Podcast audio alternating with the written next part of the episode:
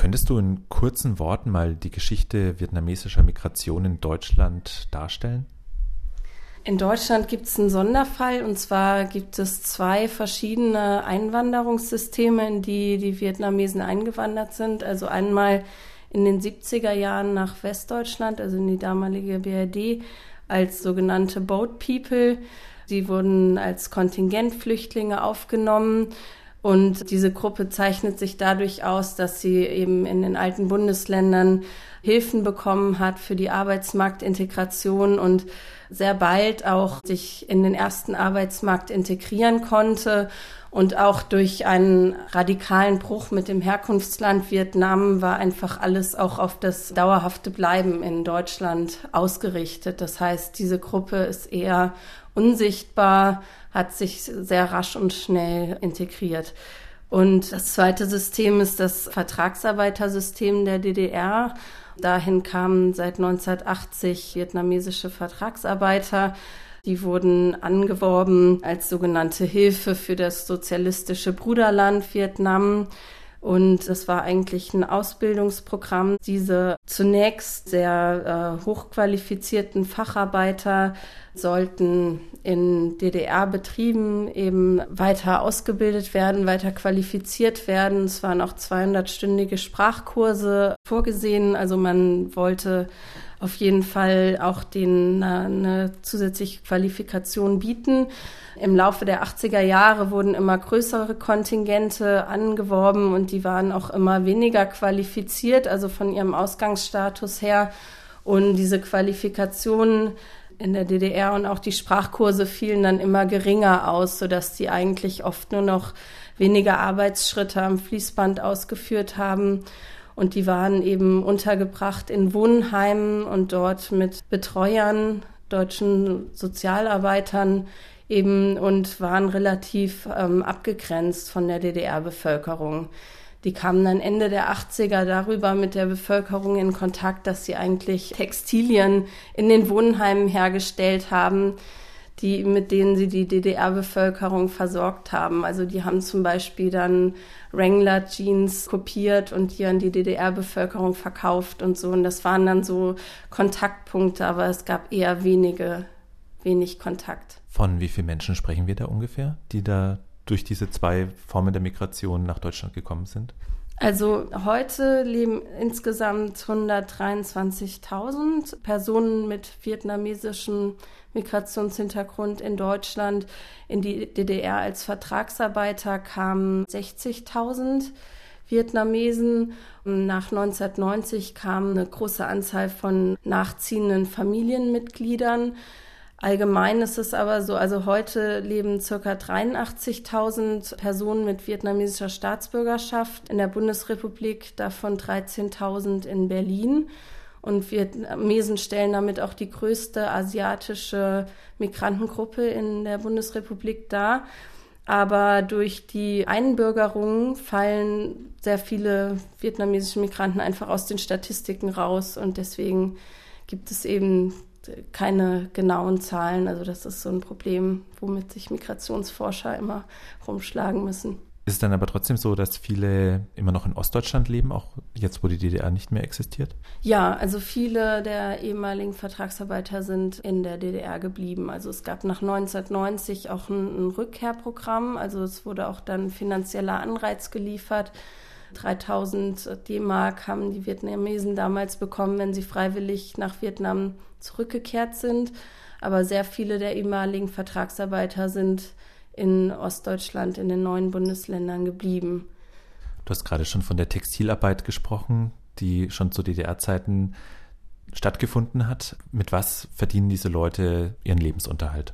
Also da ist eben auch wieder ein großer Unterschied zwischen den beiden Gruppen. Der Boat People Gruppe, die eben zum großen Teil in den ersten Arbeitsmarkt integriert ist und der Vertragsarbeitergruppe und der Nachkömmlingen und die Vertragsarbeitergruppe, von denen sind ähm, die meisten haben sich selbstständig gemacht, einfach weil ähm, die nach der Wende 1990 haben die ihre Arbeitsverträge zum großen Teil verloren weil die großen Betriebe in der DDR geschlossen haben. Und dann war die einzige Möglichkeit, sich über Wasser zu halten und ein Bleiberecht zu bekommen, also einen dauerhaften Aufenthaltsstatus in Deutschland, war eben über eine ökonomische Absicherung. Und die war im Prinzip nur als Selbstständige möglich, weil durch den unsicheren Aufenthaltsstatus wollte einfach auch niemand diese Vietnamesen einstellen. Und es gibt äh, einige, die zum Beispiel in großen Firmen, in, in der, zum Beispiel in der Reinigungsbranche oder in der Hotelbranche also bei der, in der Berliner S-Bahn arbeiten einige vietnamesische Reinigungskräfte, aber der Großteil ist eben selbstständig und dann in den klassischen Branchen Einzelhandel, im Lebensmittelbereich, Textilbereich.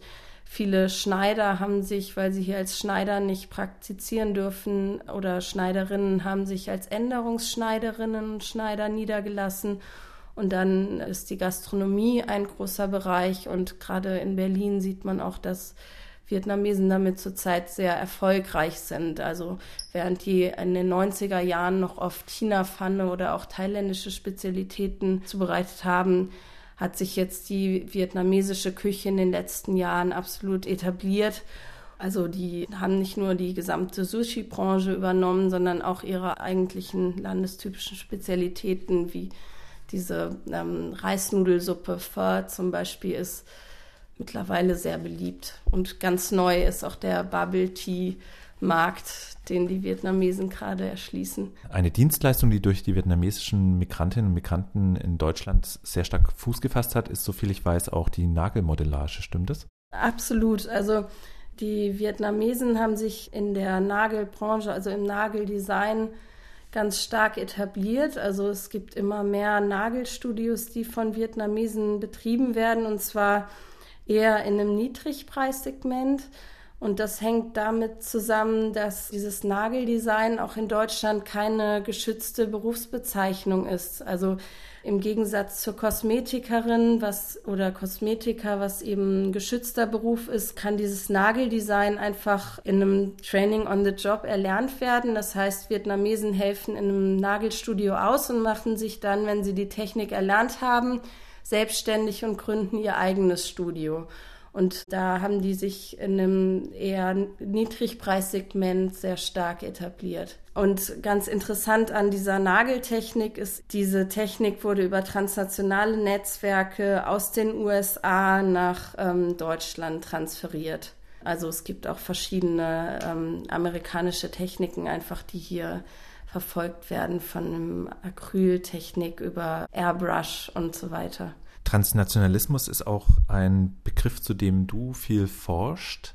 Da geht es um einen verbindenden Kontext zwischen dem Herkunfts- und dem Aufnahmeland oder dem Land, in dem die Menschen dann leben. Was ist das Besondere an einem vietnamesischen transnationalen Kontext? Das Besondere ist, dass die Vietnamesen zwischen 1990 und 1997 keinen geregelten Aufenthaltsstatus in der BRD hatten und dadurch immer sehr engen Rückbezug in ihr Herkunftsland hatten.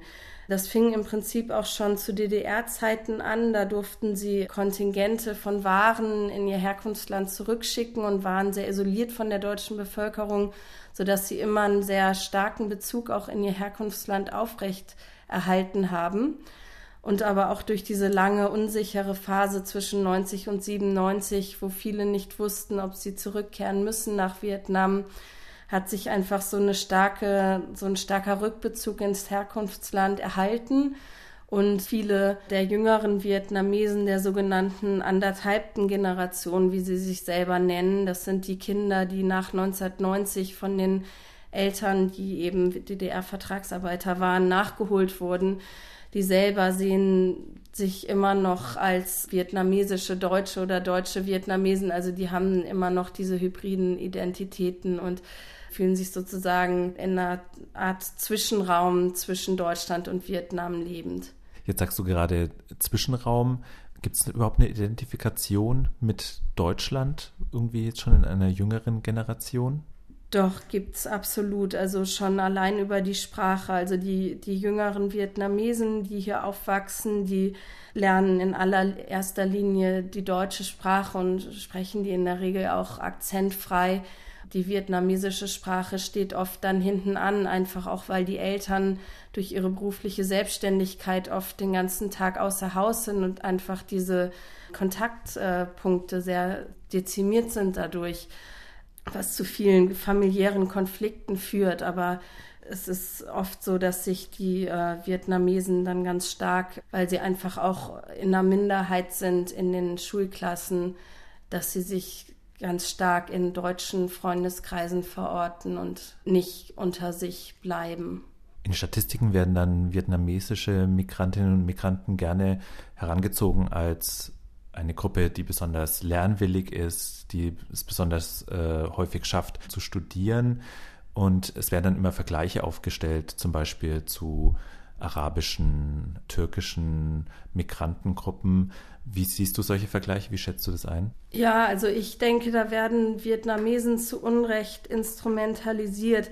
Es ist eigentlich eine Form der positiven Diskriminierung es ist schon so, dass Vietnamesen sehr bildungsorientiert sind, sei es zu erklären über ähm, einfach einen starken Drang, den Status hier zu verbessern, nicht die gleichen beruflichen Wege einzuschlagen wie die Elterngeneration, also nicht in der beruflichen Selbstständigkeit zu landen, die ja oft schon sehr prekär ist.